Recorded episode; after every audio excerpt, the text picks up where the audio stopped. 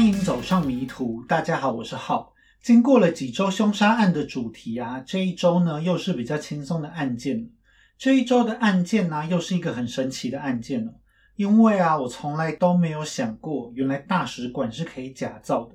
当看到这个案件的时候啊，我还以为是发生在上个世纪，资讯还很不流通的年代。结果这一起案件发生的时候呢，竟然是在二零一六年。是一个已经智慧型手机都很普及的年代，实在是让人很匪夷所思哦。不过再讲下去就要剧透了，所以就不多说废话了。不过在开始之前呢，还是先预告一下，在这一集的最后呢，会分享一个跟护照有关的小故事。那就开始今天的案件吧。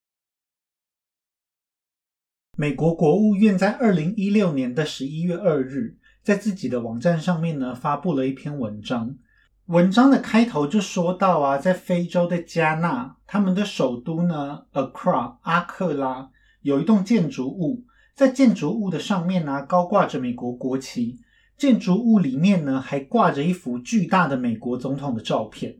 当时的美国总统啊，还是奥巴马。不过令人意外的是呢，这一栋建筑物并不是美国的大使馆哦，这一栋建筑物也不是任何跟美国政府有关的机构的所在地。而是由加纳跟土耳其人组成的犯罪团伙所营运，是一间 fake embassy，也就是冒牌的美国大使馆。在犯罪团伙里面呢，还包含一个加纳籍的律师，负责法律相关的顾问。这个大使馆里面所谓的外交人员呢，是一群会说英文跟荷兰文的加纳人以及土耳其人。这篇文章里面呢，最让人吃惊的地方是。就是美国的国务院说啊，这个冒牌的美国大使馆已经在阿克拉营运了差不多有十年的时间了。而这座假的大使馆呢，之所以能够一直不被发现，都要归功于加纳当地贪腐的官员。当地的官员呢，受到犯罪团伙的贿赂，因此呢，一直帮他们做掩护，甚至提供空白的官方文件，让这一群犯罪者啊，可以尽情的篡改以及伪造他们所需要的文件。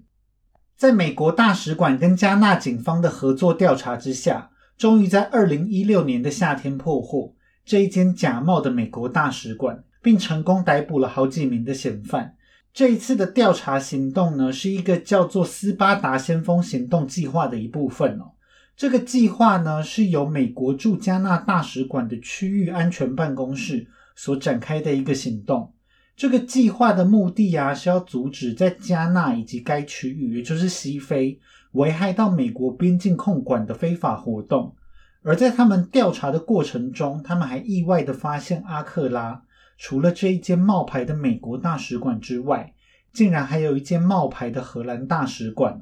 于是啊，美国就联合了加纳当局，包括加纳好几个警察组织，还有加拿大大使馆啊，这些都协助了调查。在调查的过程中，他们就发现这个犯罪团伙的组织非常的周密。除了假冒成大使馆的主建筑物之外，还有许多散落在阿克拉市区的建筑物。外表呢，可能看起来就像是一般的商店跟民宅，但是里面呢，就是他们进行犯罪活动的据点。其中呢，就包括了一间服饰店以及一间普通的公寓。这一间冒牌的大使馆啊，其实也并不是谁都可以随便进去的哦。他们呢只接待事先预约好的客人，他们的客群呢也不局限于加纳，一些邻近的国家，像是象牙海岸、多哥等等，也都是他们的目标客群。他们就深耕这一整个西非的地区，即使是偏僻的乡村，他们也都会印制传单，还要贴告示来宣传自己。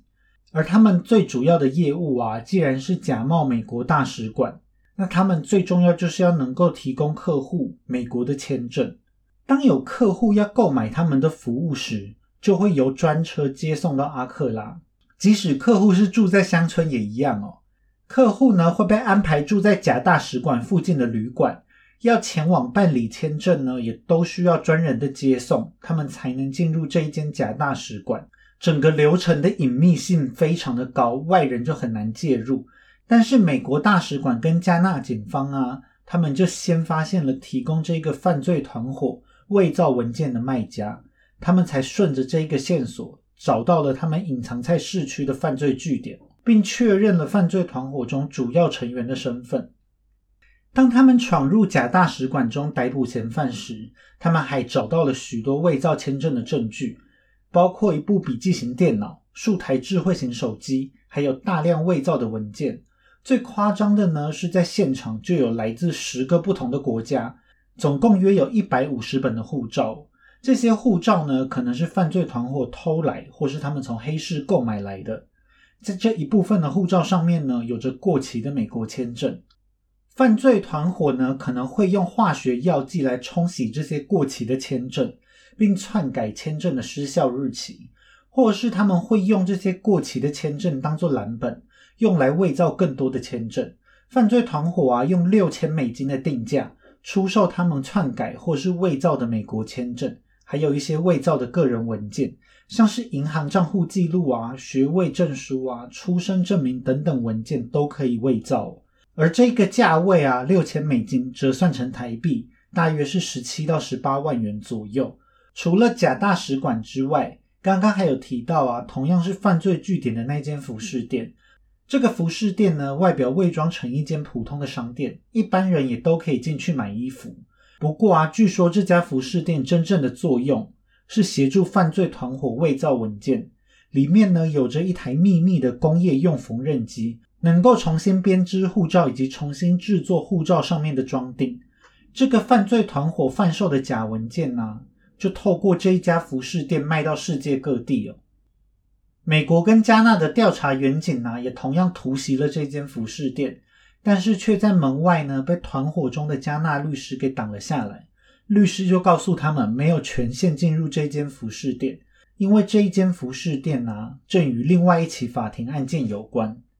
不过，远警们马上就发现了，这个所谓的另外一起法庭案件，完全就是律师随口胡诌的谎话。当他们察觉到自己被耍的时候，这个服饰店里面呢，早就已经人去楼空了。他们相信，在这个律师争取到的这短短的时间中，他们已经把机器偷偷运离了阿克拉，并且也贿赂了当地贪腐的官员，趁机保释了已经被抓到的同伙，并逃得无影无踪哦。虽然还有许多嫌犯在逃，但是加纳警方已经发出了逮捕令来追捕他们，并展开了对土耳其犯罪组织的调查。在行动之后呢，国际刑警组织还有国务院领事事务局都会把案件资料加入资料库，在后续的调查之中，应该就能派上用场。而因为美国跟加纳紧密的跨国跨部门的合作。他们才能够成功破获这一个伪造护照、伪造签证的犯罪组织。加纳的官员就表示啊，在这一起假大使馆案以及斯巴达先锋行动中破获其他案件之后，在西非地区的假证件案件已经大幅度的下降了百分之七十。他们也处置了这些犯罪组织在政府中的保护伞。他们相信这一切只是个开始，他们未来呢会继续与多方合作。继续调查这一个类型的案件，而有趣的是啊，这一篇国务院的文章在发布初期并没有得到太多的关注，一直要到十二月二日，加纳当地的媒体 Ghana Business News 他们的网站上面呢发布了一篇叫做《加纳安全当局关闭了阿克拉的假美国大使馆》为标题的新闻。在这篇新闻出来之后啊，立刻就在加纳当地成为了一件大新闻。毕竟都二零一六年了，还能出现假大使馆这种东西，而且呢还安稳的营运了十年，简直是不可思议嘛！这一篇新闻呢，在各种社群软体上面被疯狂转发，也因此就被英语系国家的媒体给注意到了。在两天之后，由路透社首先发出了一篇关于加纳假大使馆的消息。之后啊，像是《华盛顿邮报》、《太阳报》、BBC、福斯新闻等等，也都先后报道了这一则新闻。后来也传到了其他地方，像是德国之声啊，还有中国的《新华日报》，也都出现了相关的报道。这起事件在印度还引起了当地人民的讨论，他们就在讨论啊，到底印度跟加纳哪一个国家的贪腐状况更严重呢？而在这些报道之中啊，他们都是聚焦在这个假的美国大使馆到底是怎么样设立的，以及是怎么样在这十年之间正常运作，而都没有人发现它是个假大使馆呢？在国务院的文章里面有附上几张照片，这些照片呢，我都会放到 IG 上面了。其中一张照片呢，就是假大使馆的外观，而这张照片里的房子是一栋漆着粉红色外墙的两层楼破旧建筑物，外观长得非常的不起眼，外墙都已经剥落了一大半，露出了底下褪色的黄色油漆。不管从哪一个角度看，应该都不会有人认为这是一间大使馆，更不用说这是一间美国大使馆。而至于阿克拉的真美国大使馆呢，虽然称不上是富丽堂皇，但至少外观看起来像是有在认真打理。真大使馆的外观啊是纯白的，跟假大使馆到处剥落的粉色外观是相差十万八千里。不过呢，也有报道写说，因为当地居民可能一辈子都没有跟任何的外交机构打过交道。所以他们自然就不知道一间真正的大使馆应该要长什么样子，而且因为假大使馆的客户啊，很多都是千里迢迢被载到阿克拉，他们本来就对阿克拉不熟悉，住宿跟行动也都深深的受到了这个犯罪集团的控管，所以这些客人呢，也就没有什么机会可以去查证大使馆的真伪，更何况一般人根本也就不相信像大使馆这样的机构。竟然是可以凭空假造出来，又或者说呢，这些客户根本也知道这间大使馆是假的，不过他们也并不在乎哦，因为根据国务院文章里面的资料，当地贪腐的官员会提供这个犯罪组织空白的文件去篡改跟伪造嘛，因为加纳的人民啊，非常的难取得外国的签证，即使呢他们只是想去旅游或是学术研讨、出差等等一般的用途。他们办签证也都很容易被拒绝哦，所以呢，即使他们知道这一间大使馆是冒牌的，并不是由正规的管道取得美国签证，但他们依然是会购买这些假签证。反正只要是能够用的美国签证就好了嘛。BBC 的其中一个加纳籍记者啊，就分享了自己过去申请美国签证的经验了。他说呢，身为一个加纳人，要申请美国签证的第一步。就是要先去银行缴纳一笔申请费，接着呢才能够上网填写申请签证的表格。他因为呢是要前往美国采访，选择了可以短期造访美国进行商务活动或是旅游的 B 类型签证。在填完表格之后，他还需要在网络上预约签证的面谈时间。在指定的面谈日期，他前往了位于阿克拉高级地段的美国大使馆。在这个区域里面呢，还有很多其他不同国家的大使馆，也因此整个区域看起来很气派，跟假大使馆落魄的形象是截然不同的。他为面谈呢准备了许多不同的文件，但是在面谈之后却立刻就被拒签了。这个记者呢也并不知道自己是出于什么原因被拒绝签证，而美国大使馆也并没有给他任何的解释哦。后来他又准备了一次完全相同的东西再去申请，结果这一次就通过了。而这个记者呢，从头到尾都不知道为什么自己申请了两次，一次会被拒绝，而一次就可以通过呢？也因为啊，在加纳申请签证就像是保龟一样，所以呢，才让当地伪造签证的风气非常的盛行哦。不过也没有任何的报道有提出资料，在过去的十年之中。到底有多少人是透过这个假大使馆取得美国签证？也没有透露是什么样的人透过了这种非法的管道取得美国签证。更不用说呢，也没有任何的报道写到现在到底有多少人已经透过这个假的美国大使馆取得美国签证并入境了美国，借此在美国生活，也并没有官方回答哦。虽然呢，加纳也是一个以英语为官方语言的国家，但毕竟很少人会去看加纳新闻嘛，所以这一则新闻呢，在西方各大主流媒体争相报道之后，可以说是一系爆红，引起非常高的关注度。因为大家都很想要知道这么荒谬的事情究竟是怎么样发生的呢？但是让人疑惑的是，这一则新闻啊，发展到这里就没有然后了。接下来呢，就没有任何的后续报道了。前面提到的那一些问题，也一直都没有得到解答哦。这个新闻呢，后来就引起了一位叫做 Epoca Ebo 的记者的关注。我后面呢，就叫他波卡。波卡呢，原本就有在关注西非这一个地区发生的事件，所以他选择要实地走访这个加纳的阿克拉，希望能够了解更多关于这一起案件的细节以及后续的发展。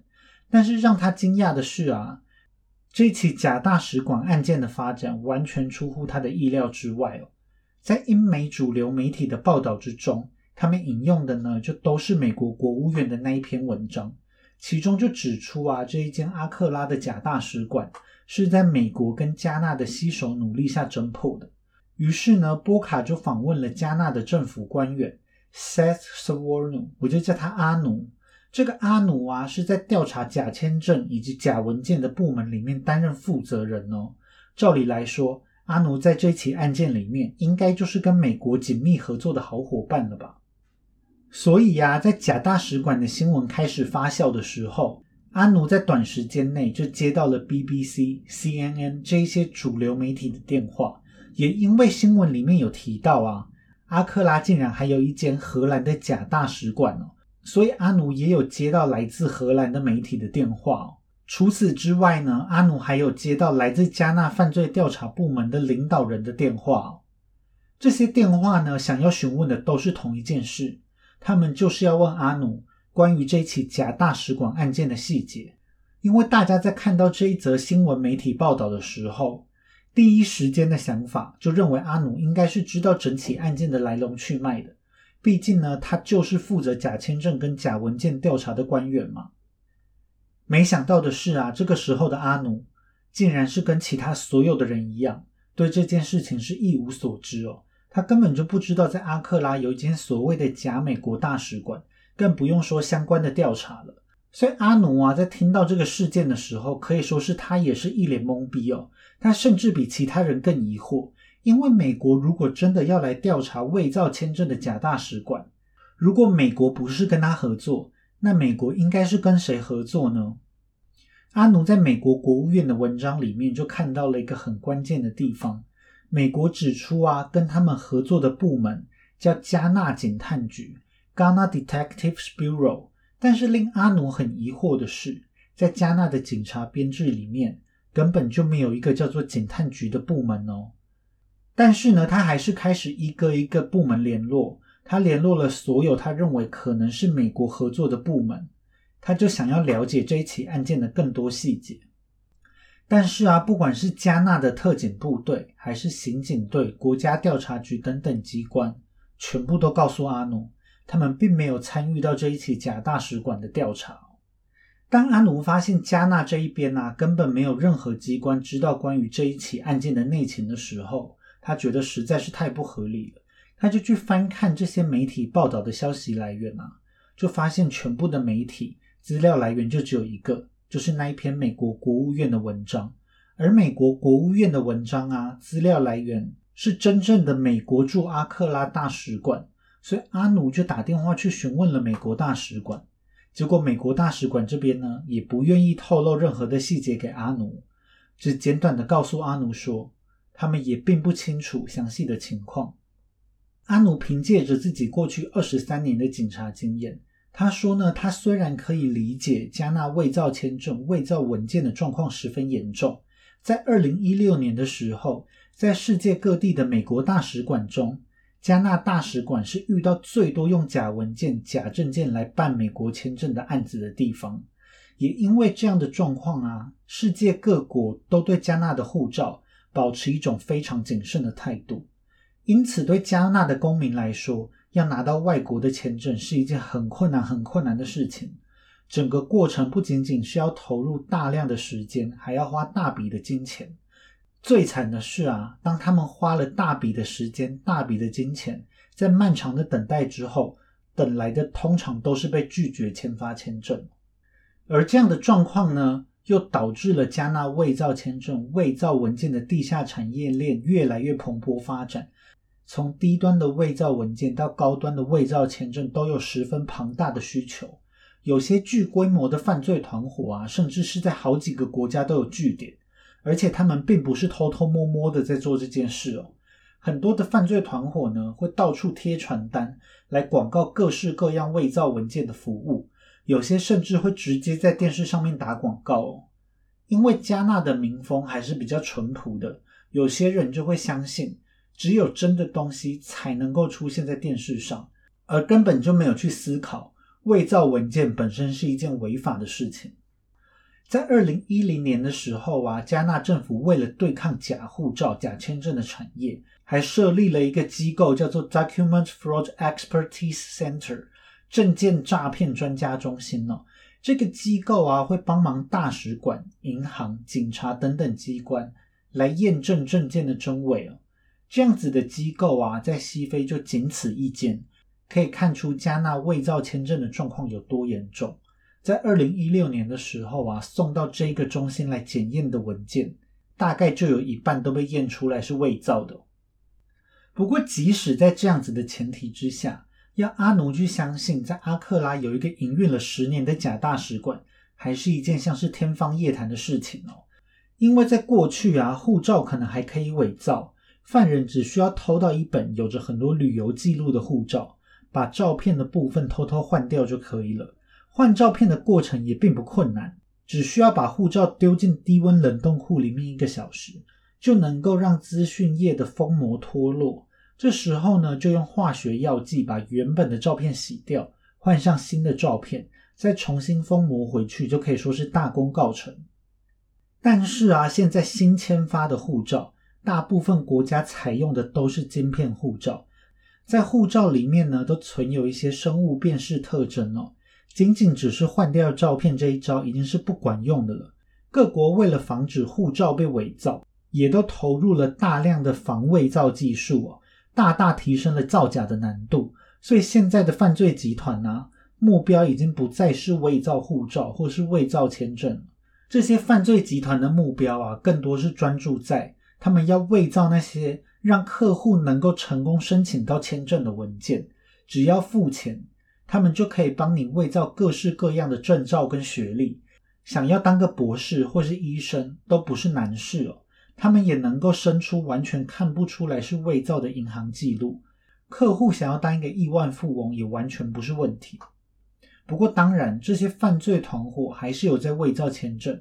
但他们现在所做的啊，并不是直接在客户的护照上贴上一张有效的签证，因为这个做法。对现在来说，风险实在是太高了。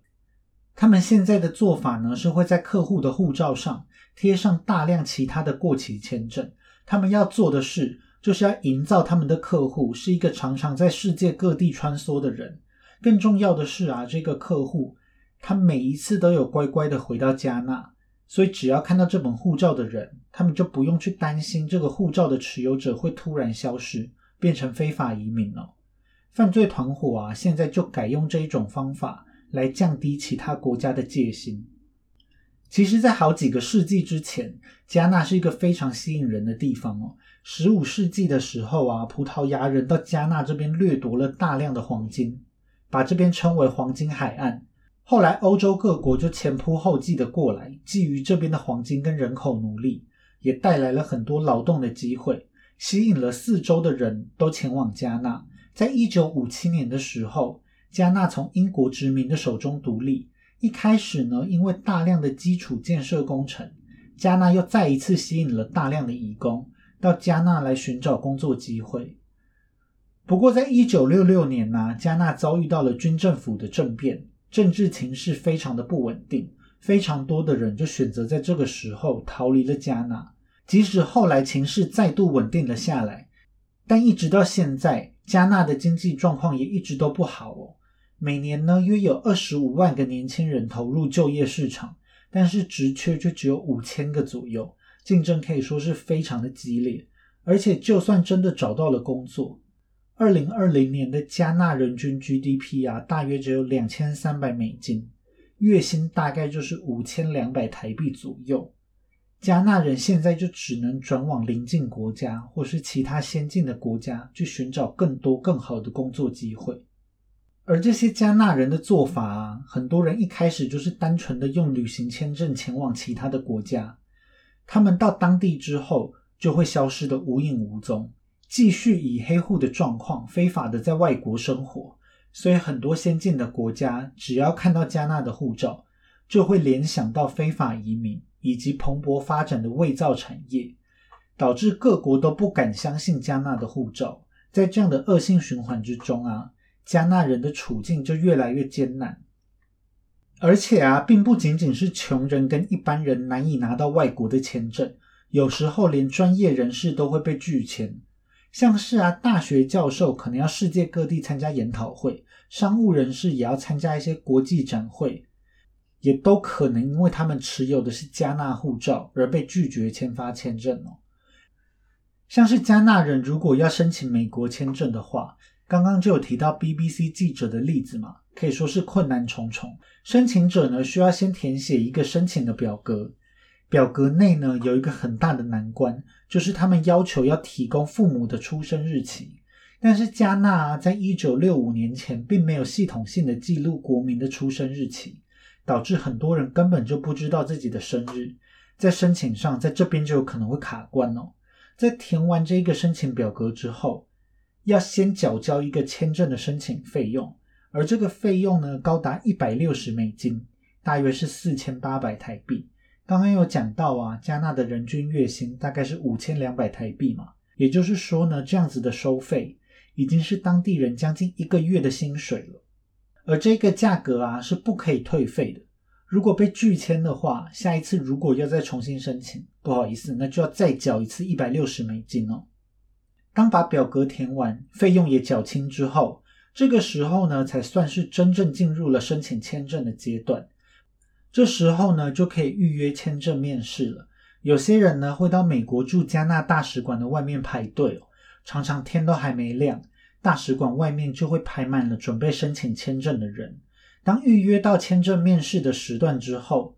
申请者在那之前呢，还需要准备好几样不同的文件，像是要有雇主核发的薪资证明。但是刚刚也说过，加纳因为经济不好，所以工作机会并不多，所以加纳呢只有不到百分之十的人有着稳定的工作。另外啊，申请者也需要出示在美国的某一个人发出的邀请函，像是这些文件都需要事先准备好。即使申请者备妥了所有的文件，文件也都没有问题，最后仍然可能会毫无理由的在签证面试后被拒绝。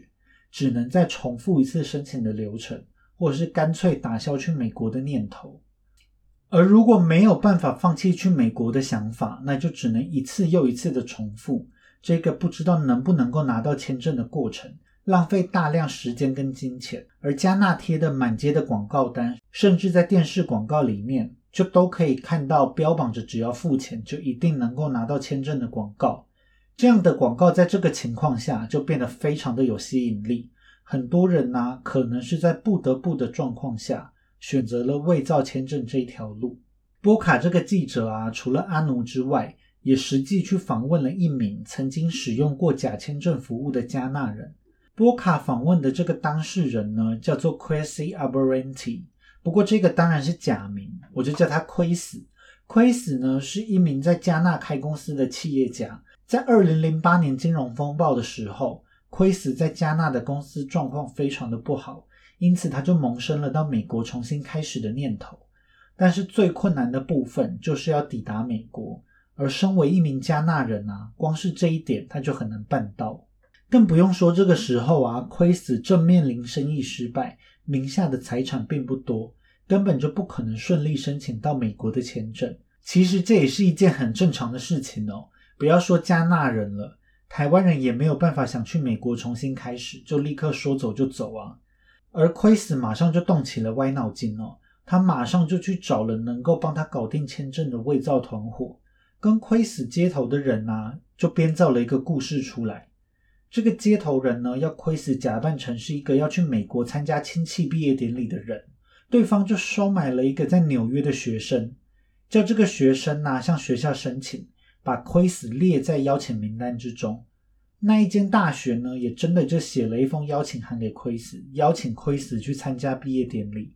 这个接头人呢，就跟亏死收取了大约三千美金的费用，大约是总费用的三分之一，剩下的三分之二呢，等到事成之后才需要支付。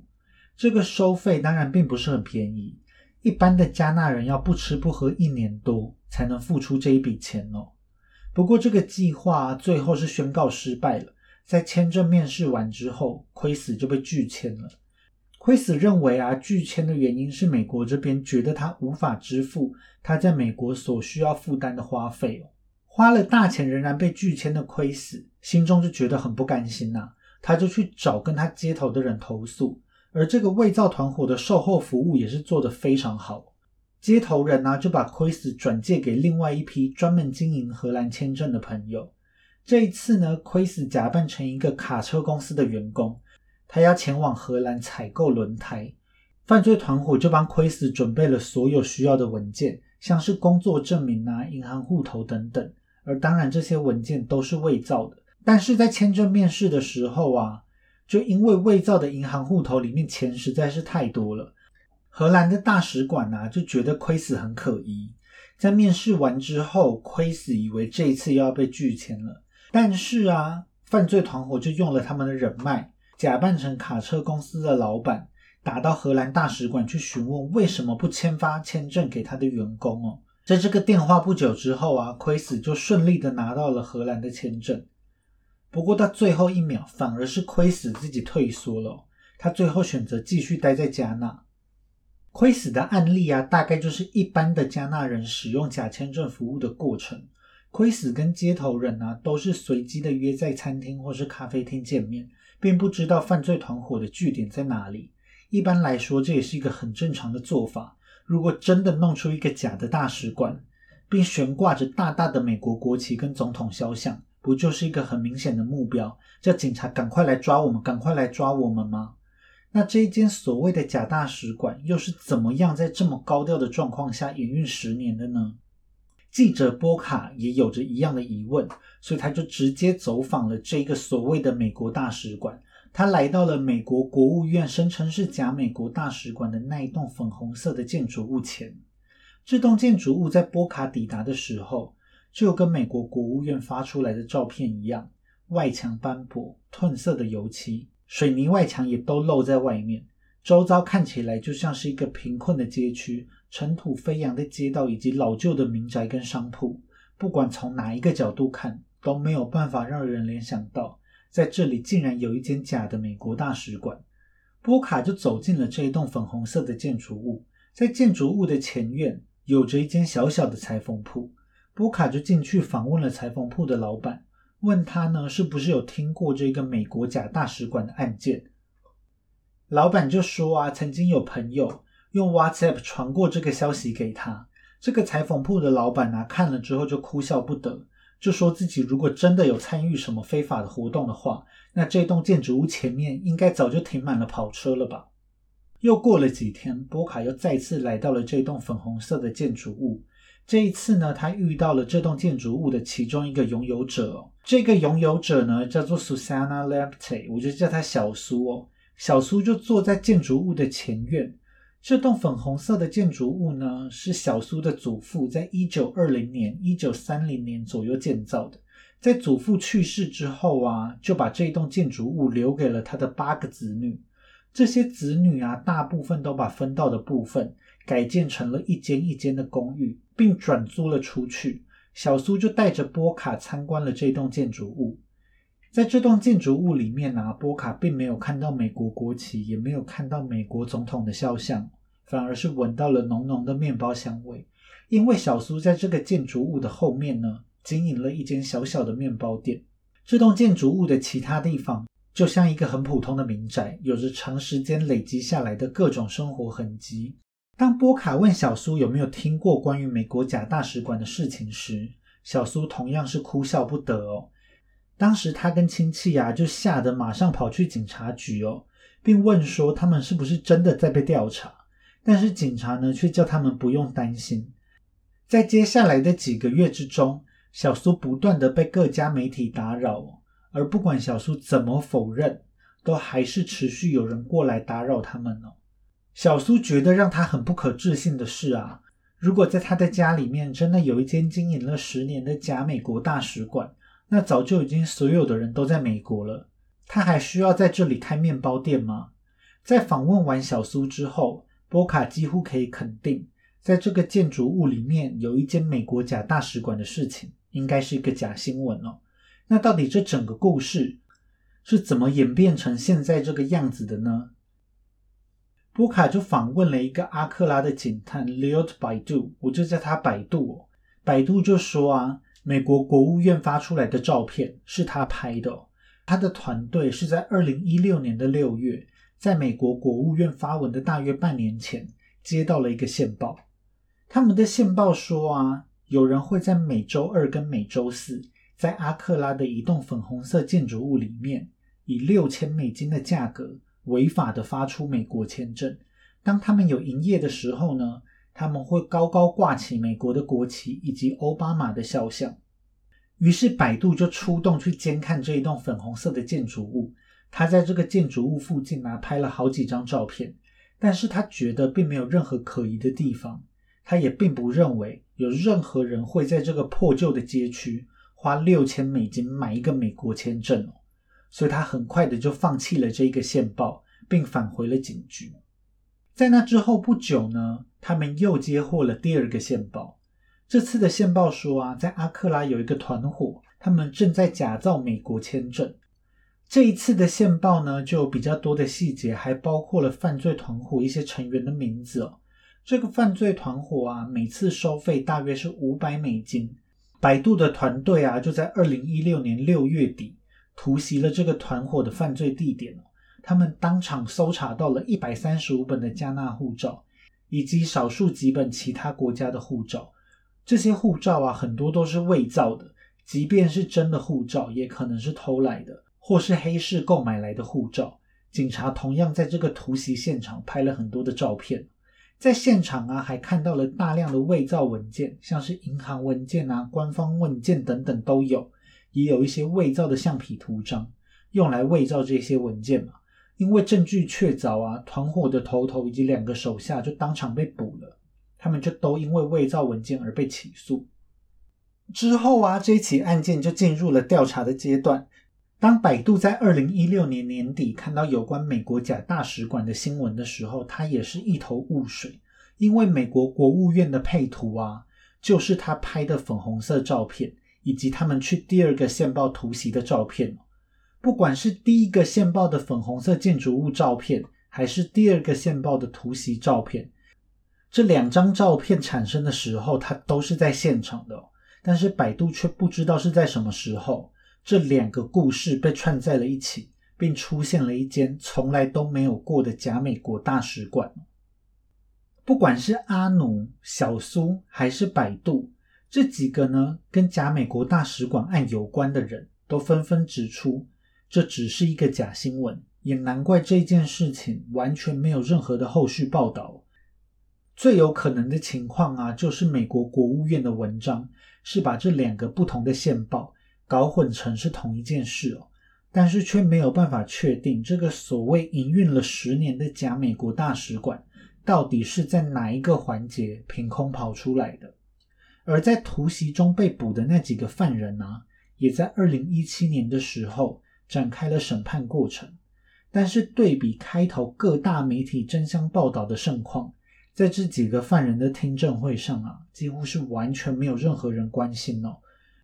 波卡就去访问了这个犯罪团伙的头头，但犯人头头也是一口否认，说自己从来没有经营过一间假大使馆。这个犯罪头头的回复也是一针见血哦。他就说啊，如果有人这么大张旗鼓的经营一间假的美国大使馆长达十年的时间，那有可能会一个目击证人都找不到吗？也就是说呢，美国国务院是不知道出于什么目的，才发出了这一篇相当耸动的文章哦。在文章中呢，营造出一种西方的文化优越，非洲人是明智未开，连假大使馆这么荒唐的骗局都会上当。而非洲的政府官员呢，也都是废物，他们没有办法解决自己的问题，最后呢，仍然是要靠强大的美国介入，拯救生活在水深火热之中的非洲人。而在美国介入之后啊，果然就顺利的破获了这个美国假大使馆，并在美国人的努力之下，西非当地的假签证问题大幅度的下降了百分之七十。这确实是一个非常棒的故事，展现出了美国强大的国力。不过，唯一的问题就是，这显然并不是一个真实的故事嘛。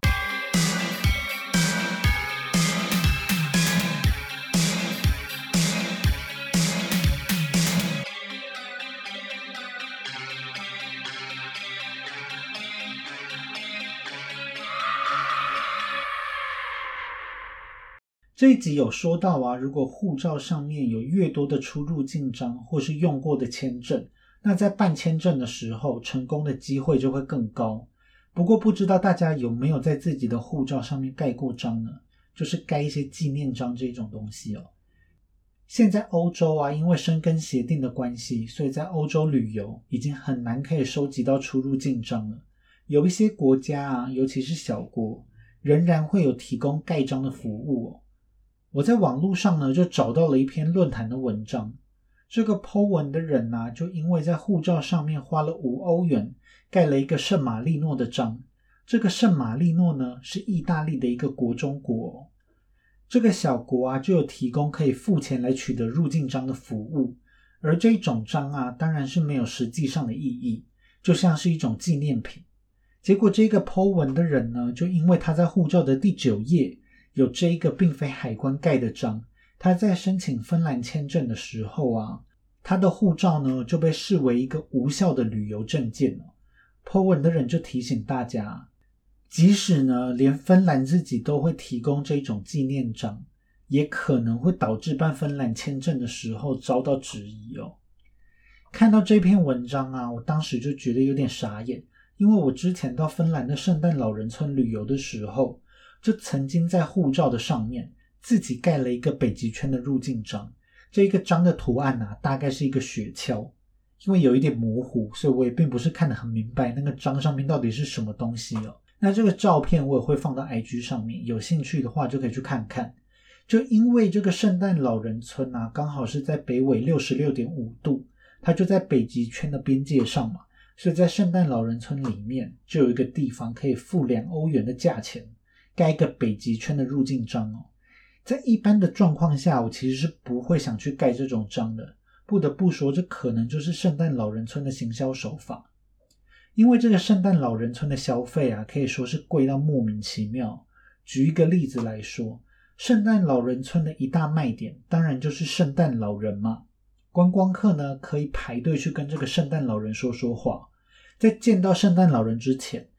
在队伍之中呢，会有小精灵跟观光客聊天，借此可以了解游客的背景。这样一来啊，当观光客进到圣诞老人的房间的时候，不管观光客来自哪里，圣诞老人都可以聊上两句。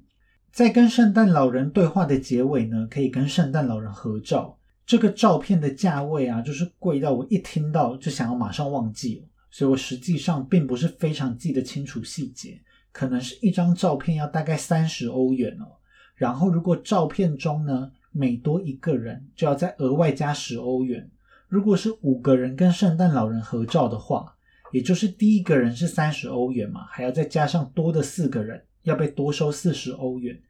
一张照片呢就会被收七十欧元哦。如果还要拿电子档的话，就还要再加钱哦。所以我当初啊就是拍完照。随便看个两眼照片就赶快快步离开哦。我也并不是说不能够花钱买这个照片，毕竟纪念的价值是很难衡量的嘛。不过当时我的旅行预算呢，就是没有包括支付这个照片的价格就是了。所以呀，在看到一张要上千块台币的圣诞老人合照之后，我再看到一个只要不到一百台币的北极圈入境章。糊里糊涂的就觉得这个章实在是太便宜了。等到我的理智恢复过来，这个章就已经盖在我的护照上面了。幸好在那之后啊，还并没有什么人质疑过我为什么在护照上面乱盖章哦。现在在这个北极圈入境章的同一页啊，又多了英国、爱尔兰跟法国的出入境章哦。隐藏在这几个正常的出入境章之中，这个北极圈入境章看起来也没有这么突兀了。希望未来我也不要因为这一个章被任何的海关刁难哦。但是前提就是要现在疫情赶快过去，才能够赶快出去玩啦。如果各位听友的护照上也有有趣的纪念章的话，可以用 IG 分享给我。那以上就是这一集全部的内容了，大家拜拜，我们下次见喽。